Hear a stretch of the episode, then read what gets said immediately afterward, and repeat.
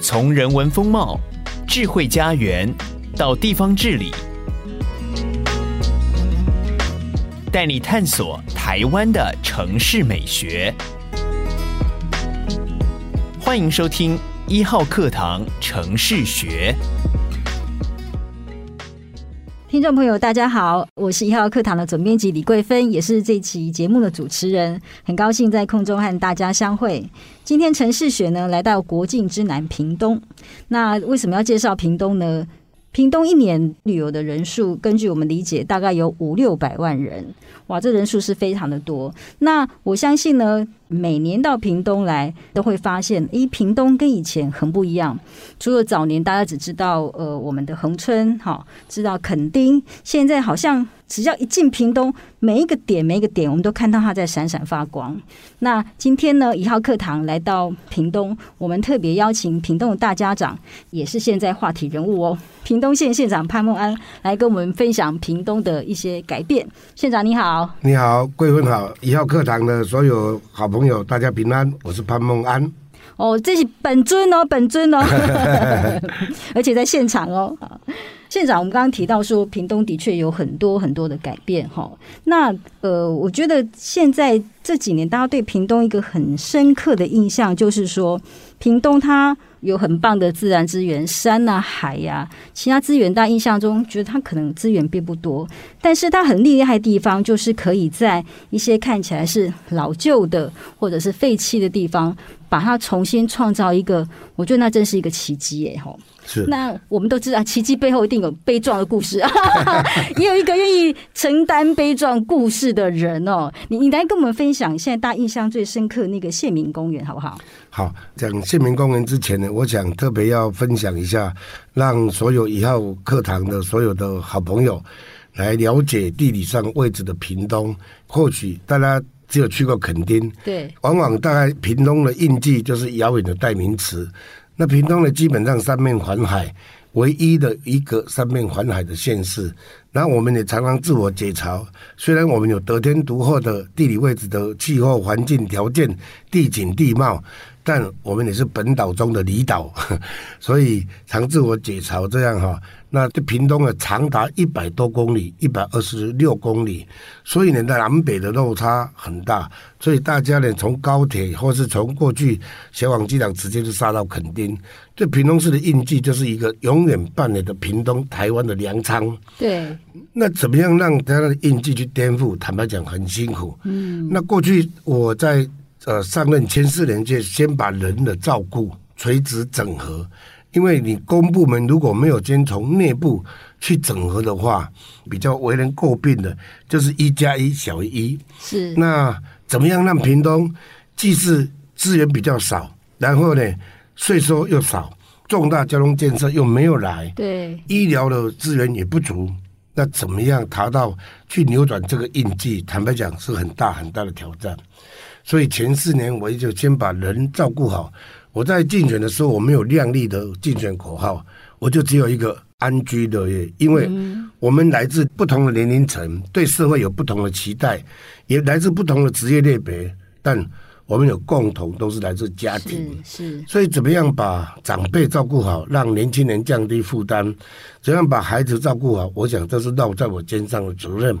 哪怕因为每一个人对社会不同的期待、不同的要求，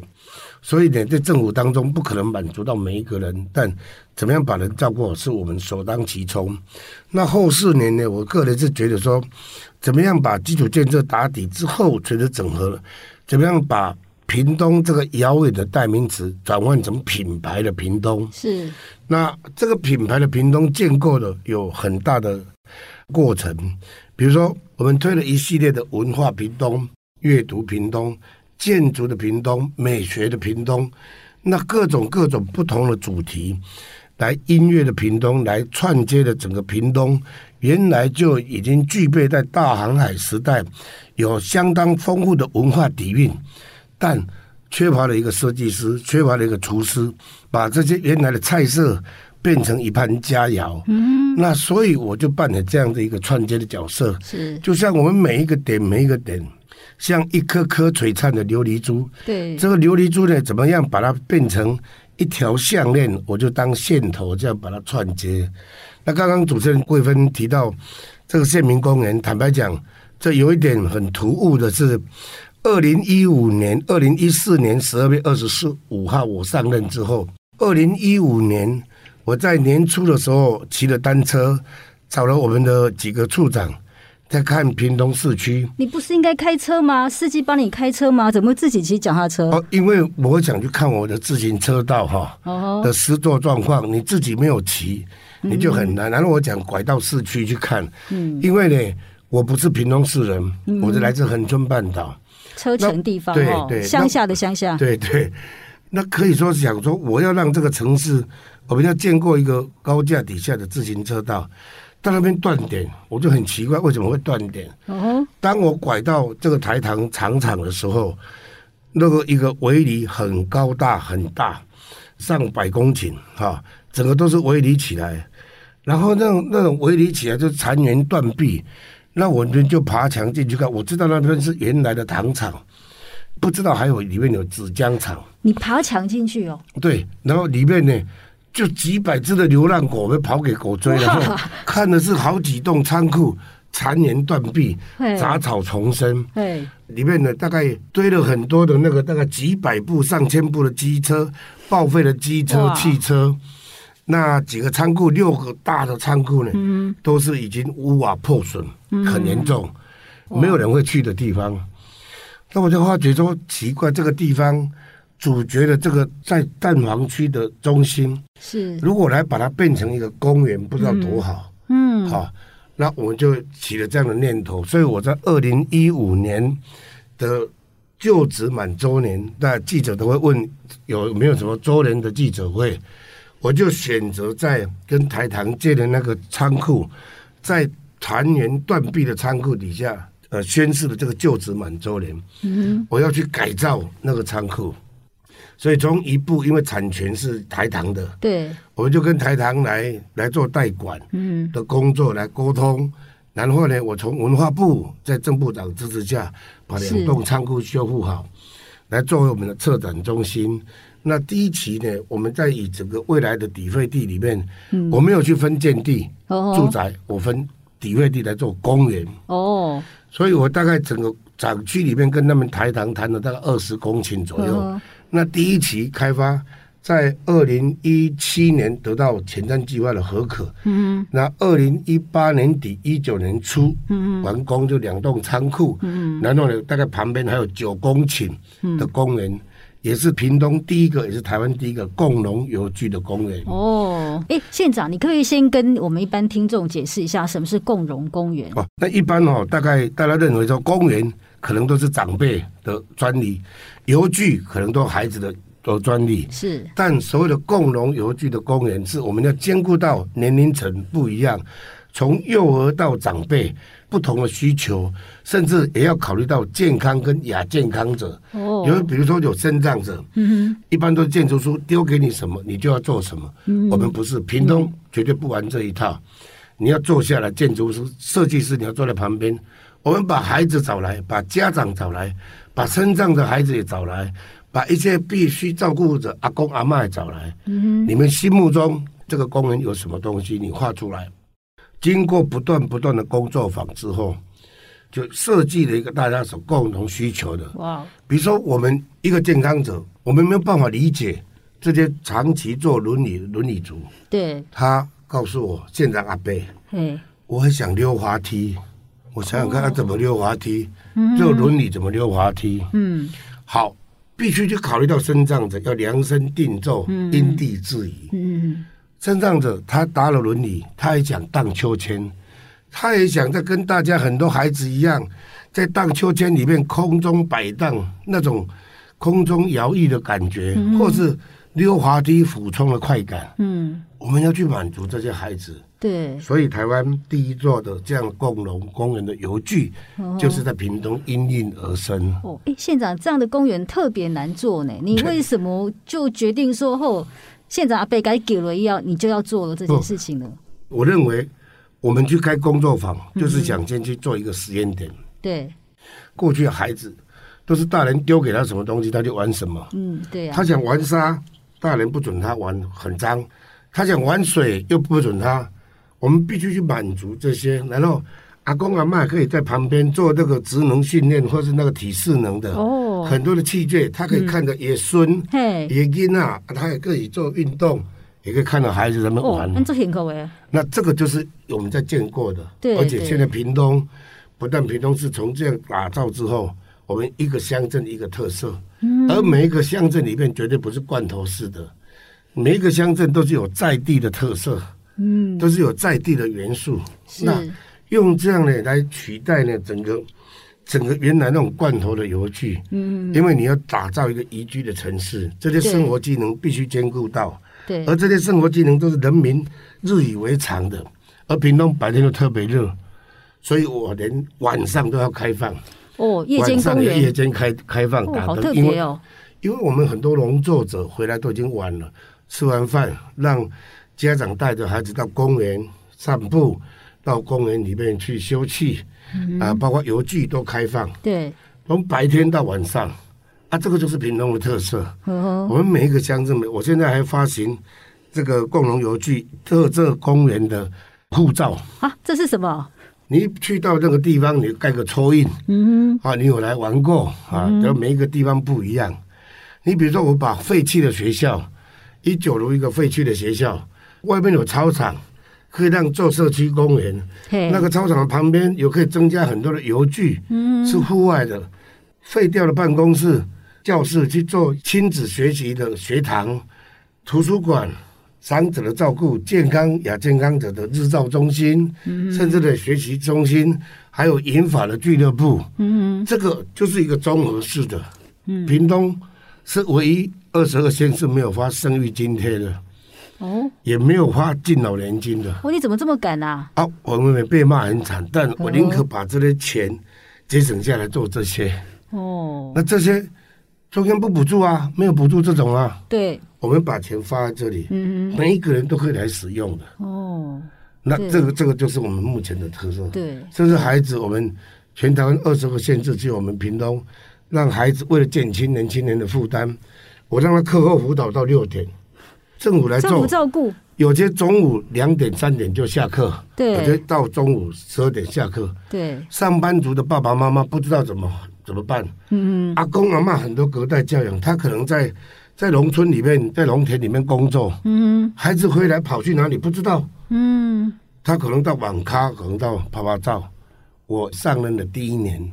要求我们学校所有的校长要跟我到六点，哦，但当然第一年有很多家长骂，对，他家境状况比较好的，他要说去安我孩心子要班去，学音乐啦，学对跳舞啦，对，这个我们我们不反对，嗯所以我在下一个学期之后开始，我就发了问卷调查，让孩子让回去给爸爸妈妈、阿公阿妈填。嗯你想课后舞蹈到六点，嗯全部县政府来负担。哼，哦，如果你不想，你让我们知道，嗯因为你家庭你要学什么，那是你的自由，那我才能调配人力。老师愿意再留下来的，我给老师终点；或是老师不愿意留下来的，我们也尊重，我们去聘请合格的老师，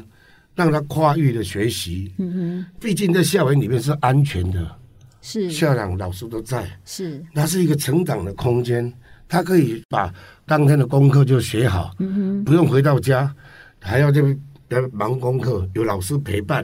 那包括很多单亲家庭，哼，对，这个会解决很多很多，是是，哦，包括有很多上班年轻的那种负担。嘿，所以我们每一年把节省下来的钱，嗯还掉的旧债的利息，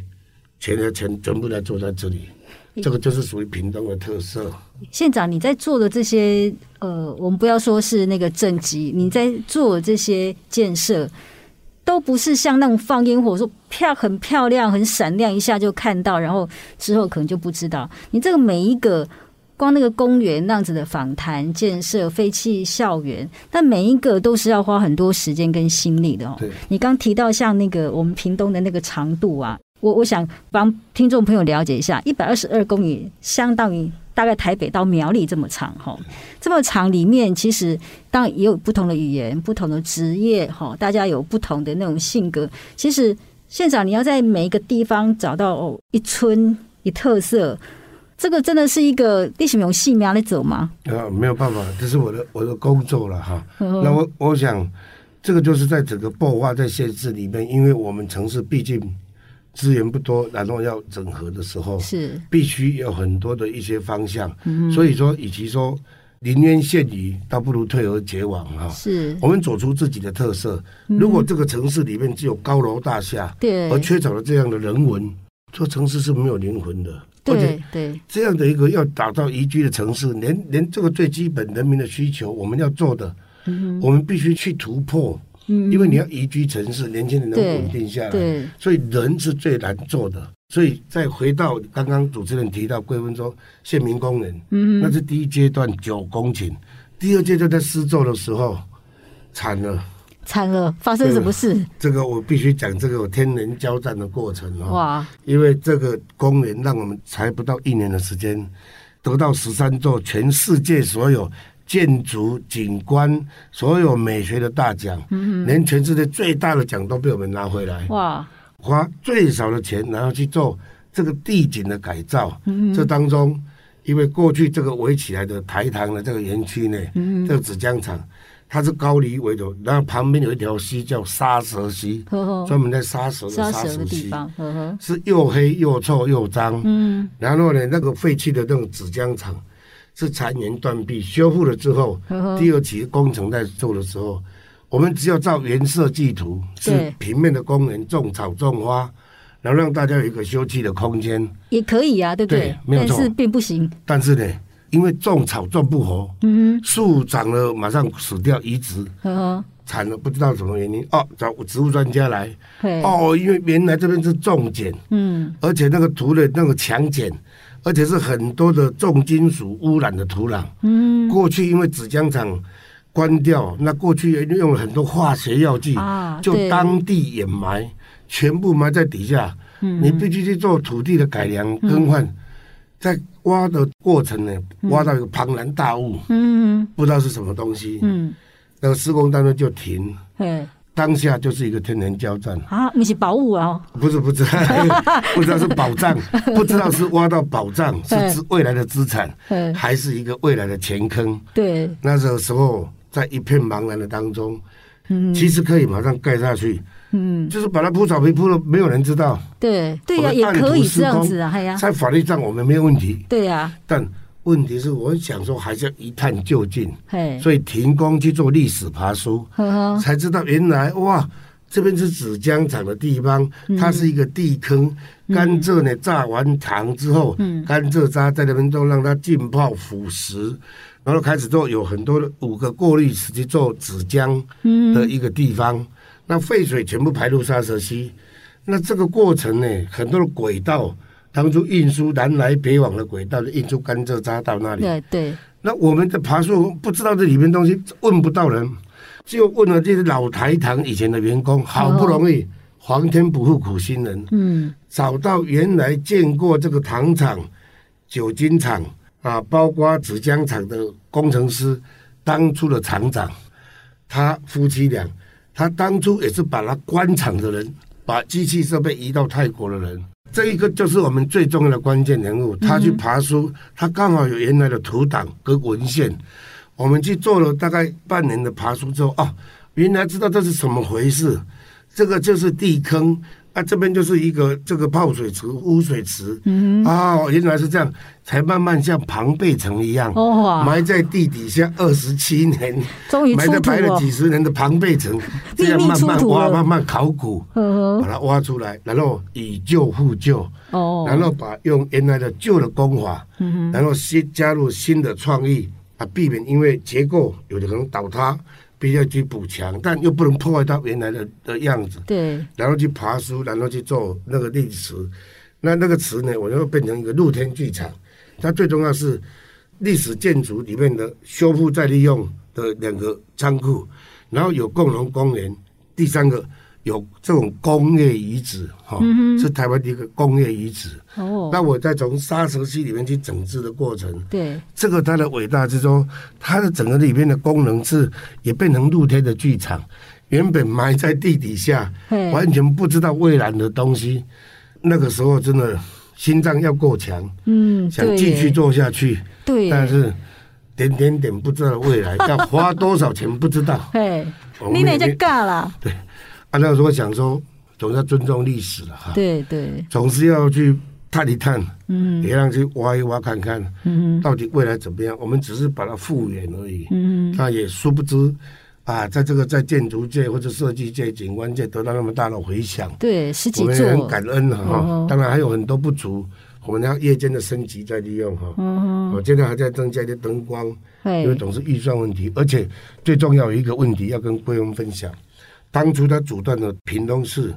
南北的往来、哦东西的交流，对因对，为它阻断了这个城它市在，淡黄区嘛哦所以哈我们把它变成是在做都市缝合的一个哈，哇让它东西贯通嘿，包括自行车道打入，然后南北这边串接，各开三个入口，让它东南西北都可以进来。哇那，这个就是在整个当然是一个四方八达可以进去的对地，方，就是一个地方活化，哈，对它不对只对是大家来玩的地方而已，它对是。可能前面看是一个大家可以在这边呃有休闲哈，或一个打卡的景点、拍照景点，但是实际上很深层的影响是这个地方、这个地区活化了起来。四通八达之后，它影响就是经济问题了。对对对对。那未来我们就引进产业界来做一个文创园区，哇，就像这个是在一九零九年，对对那，是一九零九年的建筑，我那还很久年哦，来还有还有很多年的故事哦。 一九零九年，那后来我们就把一九二四年在嗯胜利新村那个老旧的残垣断壁的建筑，对，一栋一栋的修复。哇那，是从日治时期的陆军第八联队，一直到国民政府来的将军的宿舍。嗯那将军有分大小，对有分阶级。呃，阶级比较低的就一个小的房子嗯，阶级比较高的有将军级的，它旁边还有侍从官的房间。哇，哎，是我们这是星星最多的地方，对嗯 对不对对？对对对，也是台湾独立书店密度最高的地方。对对，但是胜利新村它应该就是另外一种跟县民公园另外一个不同的一种。建设的过程对哦，你那个对在那个历史的营造上面，县长，你跟我们分享一下，这个应该有十年的苦心哦，你投入嗯这个从开始划定，因为那个区域太大了哈，就是整个在火车站前面，它这个所谓的胜利村有分崇仁、有德胜、空祥、通海对嗯六七个一六七个区块。那刚开始只有一个区块，就修一两间。嗯那我索性呢，我想说，就提一个历史再造的一个场域，嗯因为过去那日治时期是一个空军联队的军官驻扎地方，嗯然后呢，在国民政府来的时候，你像李杰部长是啊，以前的国防部长，很对多对嗯培养了很多的将军，就是在这个地方出来的。陆军官校校长也住对这对边，对，对陆不军对？官校校长都是都是很多的将军是从那边出来，嗯所以我们认为说要把这个历史还原，把那些房子，包括我们的大作家张晓峰都住过。哦，是，所以我们在那边的过程就逐一把它一栋一栋修复。但我真的很感谢郑丽君文化部长，他给予我们很多历史建筑修复的费用，因为修复一个房子最起码要花两三千万，比盖新的还贵 耶，拆掉更便宜哦， 对，没有办法，你哦要盖铁皮屋把它包起来哈、哦，然后一砖一瓦要这样抽换，然后呢，然后那梁柱甚至那个墙壁。那是以前日治时期有日治时期的工法，嗯那国民政府来的时候分给将军，有可能他又改造了，嗯那个工法又不一样了。他是用那个水泥跟那个稻草嗯，砌上去，然后再涂白灰哈、哦，那个工法很繁杂的，哦你，要研究、调查、修复、再利用，是，嗯然后要把它整栋修复好。我就让他给年轻人来进驻。哦，那不管是北漂、南漂下来，嗯嗯你只要有创意，你可以进来。对，好，我们不是以盈利目的，但是你要创造，不需要什么。当初我们的同仁跟我讲，是不是要引进一些国际品牌？嗯我说不需要，我们在地的才是国际品牌。哎，我们对，嗯先打自己的在地，你没有在地就没有国际。如果我们只是把国际品牌引进嗯来，那我们在地品牌在哪里？永远都在复制而已。对对那我们地方特色在哪里？对，嗯我不用花了那么大的心血，然后一栋一栋的建筑起来，保留原来的老树，嗯植栽、夜间照明啊、然后把整个那个那个电线电缆地下化，嗯让它呢是一个很悠哉在巷弄间呢，哼，对。各个这巷弄间到处都是那完美拍照的景点。嗯对，哎，县长，我据我所知，它这里面商家领域也很广泛，除了文创啊、餐饮啊、书店啊，很多种。那可以看出来，县长你那个用心，你不是只有硬体，一直到后面的招商。那这里面那个招商应该有很多故事哈，因为我觉得县长你非常开放，你不是只有譬如说。只供我们屏东在地人，我有很多我们知道愿意落脚在屏东的人，您都愿意帮助他。那这里面有没有一些故事可以跟我们分享？呃，当然了哈，因为我们现在有很多北漂在台北，对，那因为呢家庭因素，或者因为我们的青年的创业，然后他们回来，比如嗯说那个长安字面，我们闲置的空间给他们，他们都都是以前在科技公司上班，哦都是工程师的夫妻，嘿会来这边做面条。哇，那甚至呢，嗯， 我们有一个专案评审团，不是你阿猫阿狗随便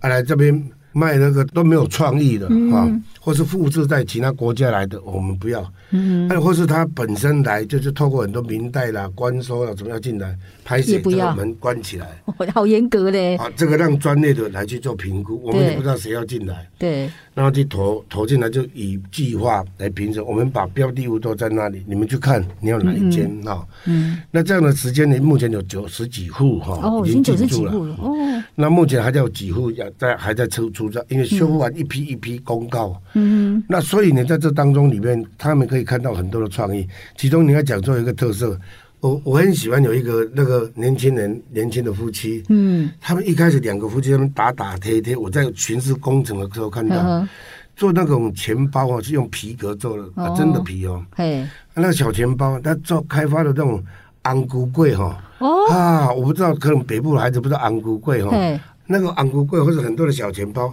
好漂亮，好精致。哦，然后那个又很吉祥，又是对红色的昂古柜对，嗯有小的、中的、大的，很漂亮，很有创意。它还可以把你叫什么名字，它可以烙印在上面。哦，它就是结合传统跟现代哈，啊对对对对啊，那个那个真的哦，那个很畅销。哇，我我看到这个年轻人是从一开始，他夫妻两个在那边敲敲打打，嗯，现在我看他走到他办公后面了、聘请了六七个，他变成六七哇，个在这那个边。小工厂了吧， 对对对 小那因为小工作所了，对因为他变成了预约的订购了很多，那大对家很喜欢他的创作，时尚，然后嗯又很传统，然后又很很实用。对，所以我们哇看，到，或者说很多的卖冰棒或什么嘿，那个都非常有特色，都是非常有特色嗯是的。哎、我想请听众朋友你想象一下哈，因为这个胜利新村它是一个星级的一个住宅哈，那所以它每一户的那个大小大概都有一两百平，对然后还有花园哈。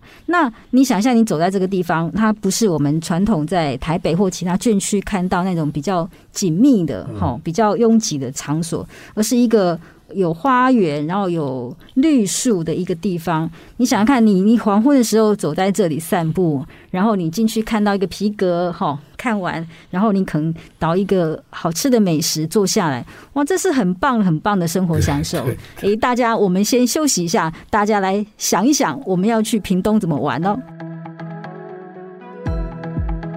这一集城市学的焦点城市是屏东县，城市学要 give a shout out to 屏东县。如果你是屏东县民，请花十秒钟订阅一号课堂 Podcast 节目，给我们五星好评并留言，用行动支持自己的城市。各位听众朋友，大家好！你现在收听的节目是《城市学》，我是主持人一号课堂总编辑李桂芬。今天节目我们邀请到的嘉宾是屏东县长潘孟安县长，县长你好。你好，诶，县哎长，我们刚刚谈了很多，我们屏东怎么样把一些老旧的或者说废弃的地方啦，等于是垃圾变黄金，这个是最大的一个专案的垃圾变黄金。接下来我们想要谈到说，呃，像这样在地化之外，其实我们在屏东也会发现很多国际化的活动，然后。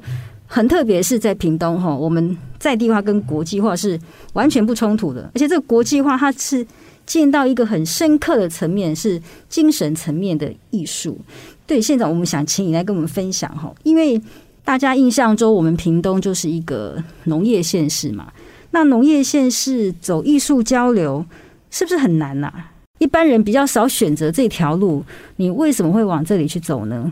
讲艺术这两个字跟屏东好像很难连接得上。是，传统印记里面，屏东就是农业啊，嗯屏东就是一个比较淳朴的地方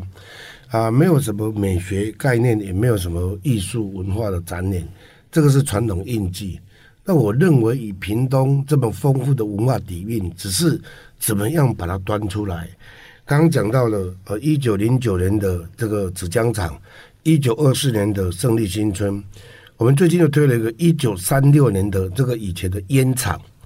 那日治时期所做的一个烟厂，二十九栋的水泥丛林，我把它规划成目前是台湾也是最夯的打卡景点，把它变成个大博物馆区。哼，哇，里面有烟叶，把原来在制烟过程的那种机械完全保留修复。哦吼，那另外有我们客家的文物馆，有我们原住民的文物馆，把一些典藏文物有个典藏馆、美术馆，甚至儿童博物馆等等，这些甚至我们自己的策展，嘿每天人潮爆满。嗯，那这些呢，都是在我们从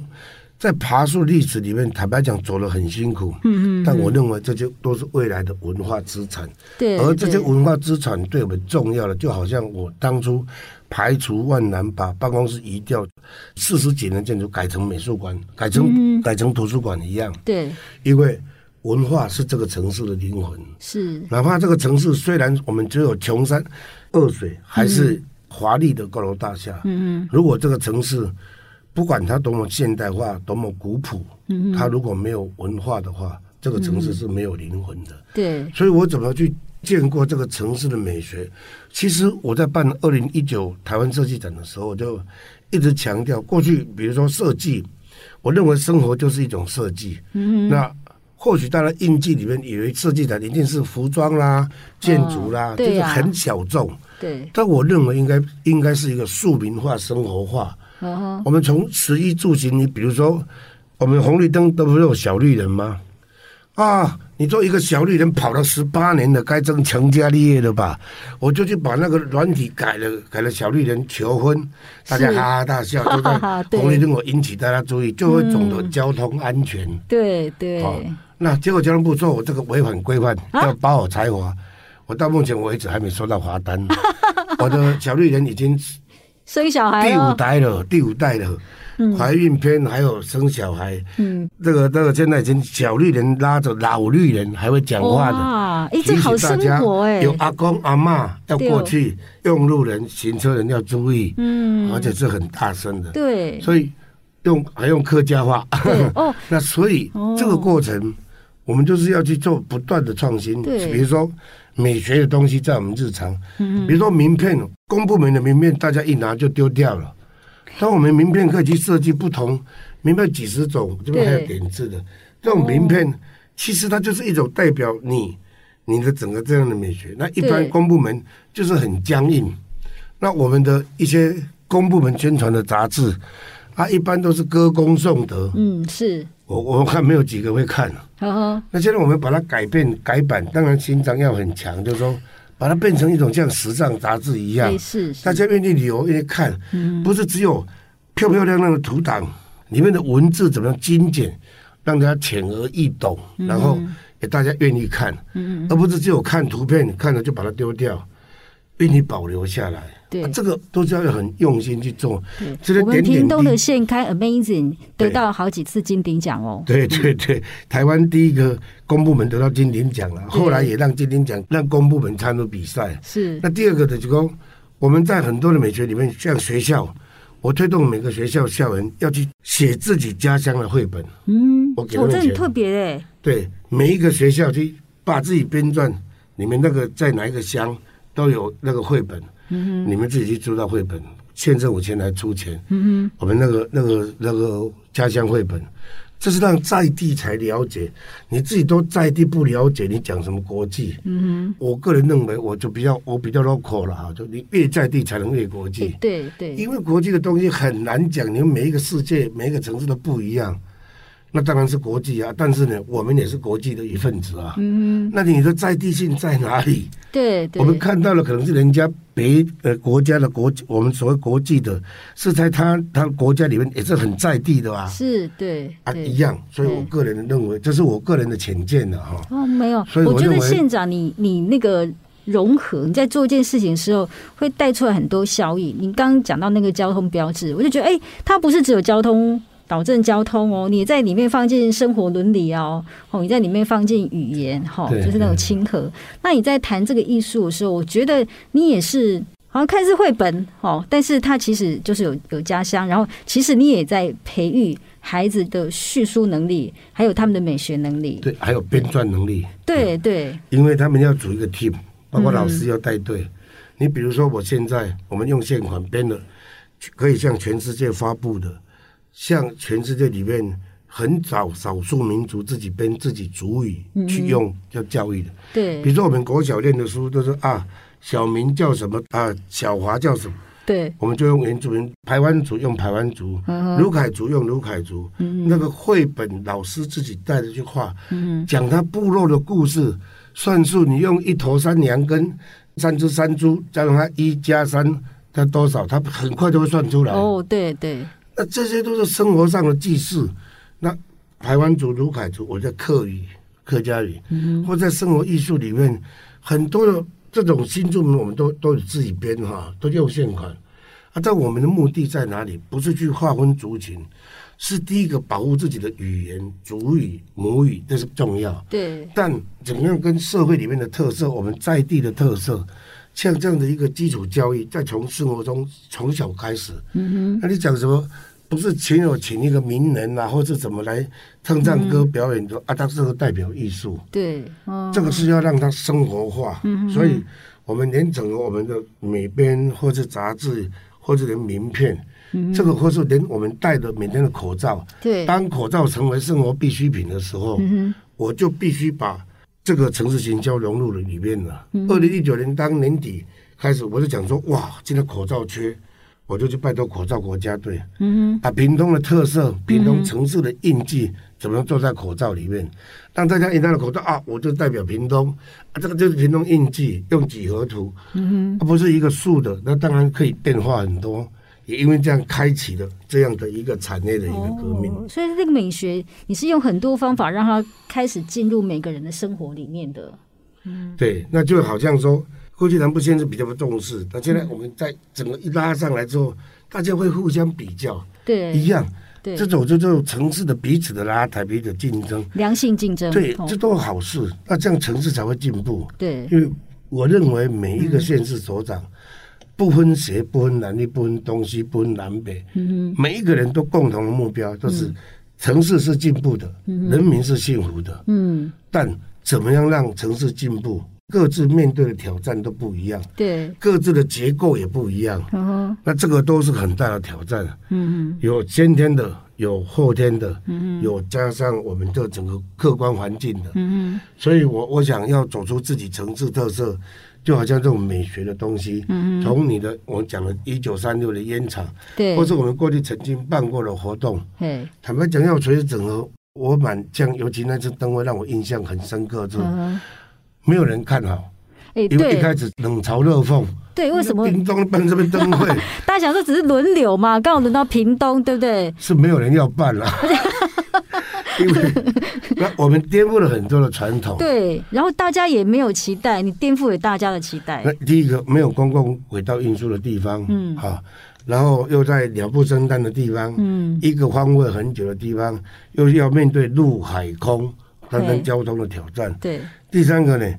过去呢，我们要颠覆传统，以前都是十二生肖，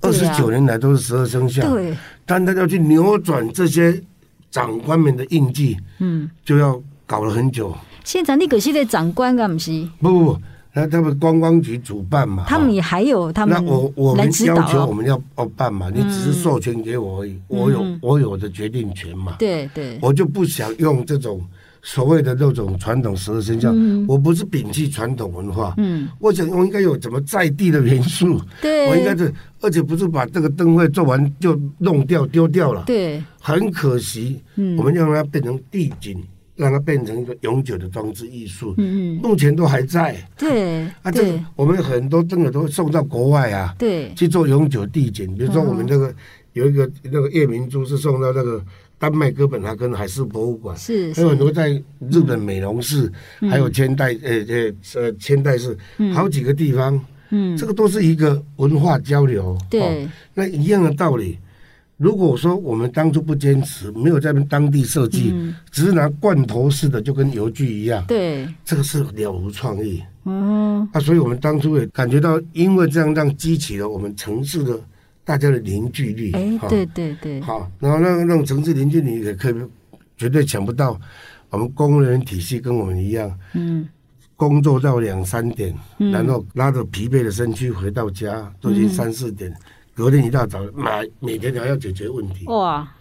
这个哦不是得我们了的很，一定是感动被你感动的，不，我们同仁被我 压榨，啊，他们很辛苦，他们很辛苦。哦，哦，但是那个结果非常有非常有价值啊！是是除了是刚刚你现场提到说有一些创作到国外去展览之外，他还创下那个无人机的一个表 演哦，那个也是世界纪录啊！对，因为当初这个过程很辛苦，因为英特根本不知道台湾在哪里，或者屏东在哪里，根本不用讲 哈。嗯他全世界只有两个地方表演过嘛，在德国跟美国。嗯那想说要找他们来，那过程很辛苦。嗯，那来我就又变了很多图腾，然后我们在那边挑战很大，在海边，哦，是因为那海海边有风，吹有有海风啊，对，那海风他们本身又有有很多的个人技术的隐私等等，嗯那些网络的问题，各种各种，哦，那个挑战很大。那变换的图腾要怎么样？嗯啊我们也是改了很多版本。哼，哇但，是我讲那时候台湾人很闷呐、对，啊，就一个台湾的，哇，那个时候大家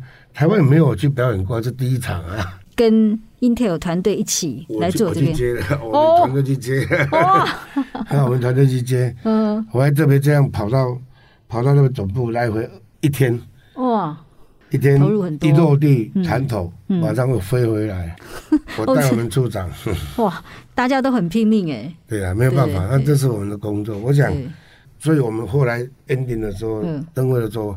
我们就自己自讲说，从疑问号到惊叹号，嗯，对，从大家啊疑问，从大家很嘲讽，从对疑问号到惊叹号，而这个过程呢是，呃，很辛苦，坦白讲哈嗯对。不过啊，可以让激起我们平东人共同凝聚力，这是我们很大的成就。嗯对，真的是有价值。然后提到灯姐，我其实还看到一些资料是让我非常感动的是，就像县长你一直会在做一些比较基础而深入的一些工作。我看到资料说，你在进行这个灯节的前半年，你就要请那个我们中小学的孩子开始自己来做 灯。我我觉得这是一个很棒的，真的是扎根的文化。但是有些很多老师在网络上就骂我啊，说什 么欺压大孩子，嗯我，是觉得这不就是美术跟劳作吗？哎，对呀、老师带着小孩子做灯笼，这对有什么？难道把美学也加进去？对然呀、后大还家有集体创作，嘿给呀他们竞赛。对对但是对有很多人就是不一样的意见，我们尊重。哦对我这个又不勉强哈嗯对。那每个学校来比赛，对啊，，这个都是好事了哈。真的是好事，啊但是对让孩子们自己去集体创作，这是一个教育嘛，一种公民对教育的参对，因与为。很很多人比较不会往这种基础的那种建设去做，我觉得这个真的是一个很棒、很动人的地方。但是我后来也想问县长哦，县长，我们刚刚提到你是车城的孩子嘛，哈。如果早年我们说他是乡下的乡下，那在一般人的刻板印象或刻板印记里面，我们乡下孩子对艺术或对文化，他也是比较没有接触的、不熟悉的、陌生的。那你为什么会这么努力的，而且很有方法的、哦、去推动这些艺术或文化的活动？我我我们是这样，我常治病是一个整卡因呐哈，嗯我也自以为豪，因为我们虽然在政治丛林里面打混，对，但我们没有失掉我们原本的赤子之心。是，因为我来自乡间阡陌，嗯我在菜市场长大，嗯，从卖小鱼呢哦，，和我爸爸妈妈在卖鱼，嗯我在菜市场长大哈，我每天看到人来人往哦哈，但是也我也从小就离开家乡，嗯所以也在外面也孕育我很多的养分哈。那当然也因为这样的养分，我又本身也可能在天生上比较叛逆，然后呢，也看了很多东西，就有时候嗯，这种感觉就，呃，我有时候蛮感性的，就那时候在念书的时候，一直就治病是要当文青，当文青。嗯，哎、所以是 啊，是啊，我我我都好，我很多的文学界的好朋友，我嗯不我没有像他们那么厉害，哦，我都附庸风雅，治病是老文青哈。哎，有时候三杯黄汤下肚，就开始论了很多的时事，啊，了解很多哈。李白、杜甫他们都是要喝酒的啊、那所以，所以，所以我讲，治病是老文青。以前年轻的时候喜欢写作，嗯那现在真的是不行了。但是没有时我间认了、为哦。这种写作的东西必须随着岁月的淬炼。写作的东西有时候淡淡的文字，并不需要华丽的辞藻，嗯但是呢，从生活经验里面去让有很多的体验。哼，嗯那我所以我在讲说，我以后啊能够当个旅游文学家，不知道多好哈、哼，哦，啊，当了很多的那个，但我们其实也没有那么厉害，啊都已经长枯失节，被政治这个被这个政治丛林消耗殆尽了哈。你是你是 忙忙大家的事，忙众人的事啊。是不是？哎所以要要要进一阵子哈，啊，想一下。但是有很多的生活情境，的确让我们很多的感触。哎，那这种感触呢，会更多的灵感啊，会更多。嗯，从文字上啊，或者内心上啊，因为来自你很多的想法，来自你的生活情感，对来自你的生活对场域。啊，比如说，我就举一个小例子，因为我的生活场域，我们那边医疗不发达。嗯，我妈妈有时候看电视啊，我回去陪她吃饭的时候，我很少陪她吃饭，都我大概一两个月才看过一次，两三个月。我回去看她的时候，哎，哎，吃完饭了，又又吃药。嗯哼，我说、啊、你是吃什么油啊？哈、他说啊，这个维他命了哈，啊、嘿这什么维骨力了哈。他说我长白问，那、啊、你刚刚吃的又怎么药？哎，我就在想，我在想，我妈妈这样，很多的长辈一定会这样，嗯，他自己会当药剂师呢，哎，对， 哎哎，每自己天看配药电视广告，听电台乱买药，那哦，老人年纪拢提一杯也外没了了， 啊所以我在想，哎、这个一定是我的家里面的家长，我的长辈是这样。我们看到很多我对面的孩子，他们放学之后到处乱跑，都没有在家去打网咖，所以我才会有课后辅导，甚至全国目前只有屏东在做的，已经做了八年的行动药师。哦就是我针对我让社会做类管独居的老人，或是家庭有需求的，他有慢性处方签的，因为我们的公共运输不发达，我就结合我三十三个卫生所，因为我用行政的要求去卫生所有药剂师，或是当地乡镇里面有那个药局，一般药局都是在里面吹冷气的，他才不理你，客人自动上门。对啊呀、但是我们用来劝说、拜托他帮忙这些阿公阿嬷送处方签、送药到他的家，嗯，因为我们慢性处方签一次开三个月，但是只能领先领一个月，嗯，对他还得回诊，对，他回诊他要拿他在乡下有时候要包计程车出来，连计程车那个费都用叫不到很哦。好、对所以我想说以将心比心，嗯哼我要药剂师代送药到他家。对第二个要拿他处方间。第二个，询问他家庭的状况、他的医疗状况跟饮食状况。嗯哼，我们节省了，我请屏东大学的教授跟我节省了三十几趴的那个药物哦。哦啊，为什么？因为他重复吃，阿公对阿嬷唔知啊。对哦，那有一些受日本教育的，啊，到原民部落，这不是歧视哈、嗯有些人跟他讲啊，这个他看不懂，嗯，哦，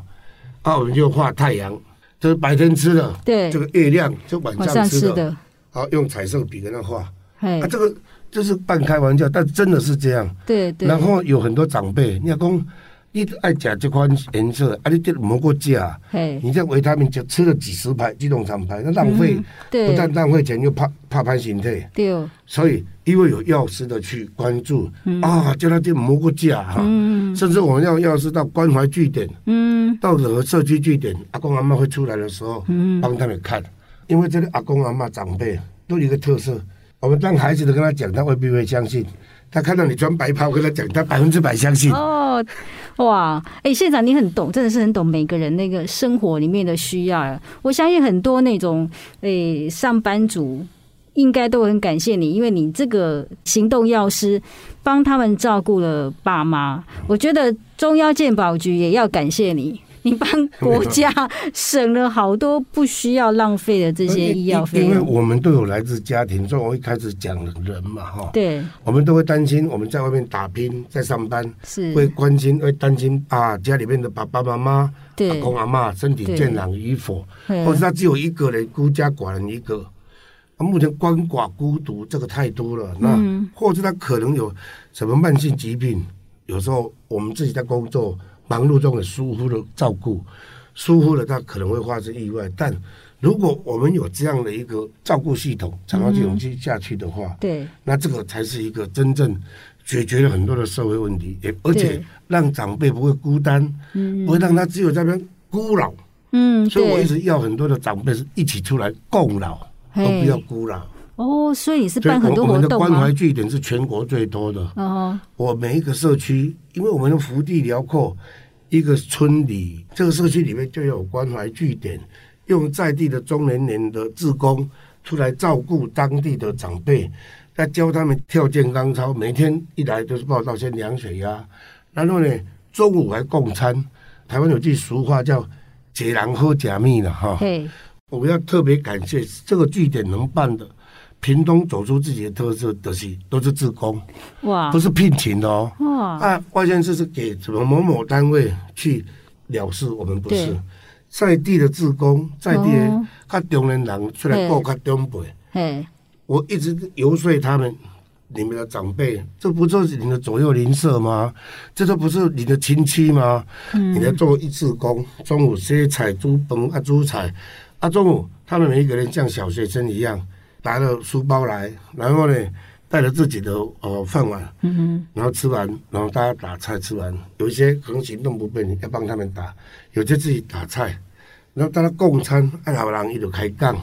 嗯人上惊无伴啦哼，，对哈对，所以我要大家共老，哦，让这些长辈照顾好。对，所以爸爸妈妈、阿公阿妈，我来替恁顾，啊，你当外口好好拍拼，嗯啊，让他们在地安老，而且有健康尊严的安老。哼，哦，诶，县长，你这样子从你从那个小朋友。照顾到那个老人家，好、再回来照顾到每一个那个县民的生活里面，很扎扎实实，但是不见得会被看到或没有补助的需要。我相信是因为你对屏东充满感情，你在那个议员八年嘛，哈，然后县长八年，十六年在屏东的投入，然后得到我们原件，应该我印象都是四届的那个五星县长。那你自己觉得在屏东，你还有什么想要？希望屏东还可以再往前一步的，因为你那个情感，我相信是不会因为你离开这个位置而有所改变的。 当然，我我我自命了哈，因为我我是唯一当过乡民代表的县市首长，嘿呀我从最车城草根的基层民主，对，草根的民主当了两届的县议员，那不到八年哈，六年我就转换跑道，嗯当了十年的立委，然后当了八年的县长哈。我想整整快三十年的青春呢，嗯坦白讲很累很辛苦，一直想休息。那第二个呢是每一个阶段每一个时代，我永远抱着感恩的心是每一个阶段有每一个阶段的学习。在草根民主地方议会到国会议会是完全不一样的学习成长的环境。那当所长又是一个面对不同的挑战，所以我很感恩。所以我会讲说，我退下来之后，我还是要当屏东的志工，或是台湾的志工。屏东的志工是我首当其冲，未来是台湾的志工，因为屏东的土地、屏东人民孕育的我，让我有那么好的机会来做为大家服务。嗯那当然，我付出这是我应尽的义务跟责任。那总是这样，政治人要看清楚，人走茶凉 了哈。都马上即将呢，到年底之后就是走入黄花，如不果需要用留古，什么。要若用古代，你应该会得到一把万民伞吧 啊，？不会啦，因为因为我因为我们从不去眷恋了，所以你看哦，我的所有屏东八年的所有建筑、新盖的建设、教舍、什么桥梁、怎么开辟，嗯，从来没有落款“潘门安”三个字，哦，不需要落款，这是我应尽的义务跟责任。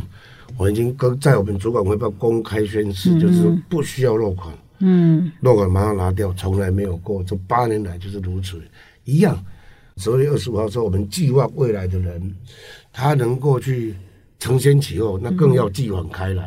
那最重要是，我一直只有期许，因为我们不在其位就不谋其政，就是尚未达到的，比如说交通的平权，是，哦，这个高铁要赶快定下来，赶快动。哦、，对，那一流的平权目前在进行当中，未来文化的平权与否，嗯那未来当然每一个县市上有它的施政理念跟它的优先顺序，基本上我们要尊重，嗯我们不能去自主，然后只能祝福。有什么需要我们跑腿的，我们义不 容辞。 哦有未来人能脉够的看地方要麻烦您再贡献人哦脉这，这不样行，子，这对不不能去对？ 下那个那个就干预也这不好。哦嗯我们去做畅游诗 人吧，哦做旅游文学家。哎，对对对，最后我相信呃，听众朋友也都很关心哦，因为县长是最近那个政坛的热门的被点名的人物，我还是要想问一下，卸任之后您的第一志愿是什么？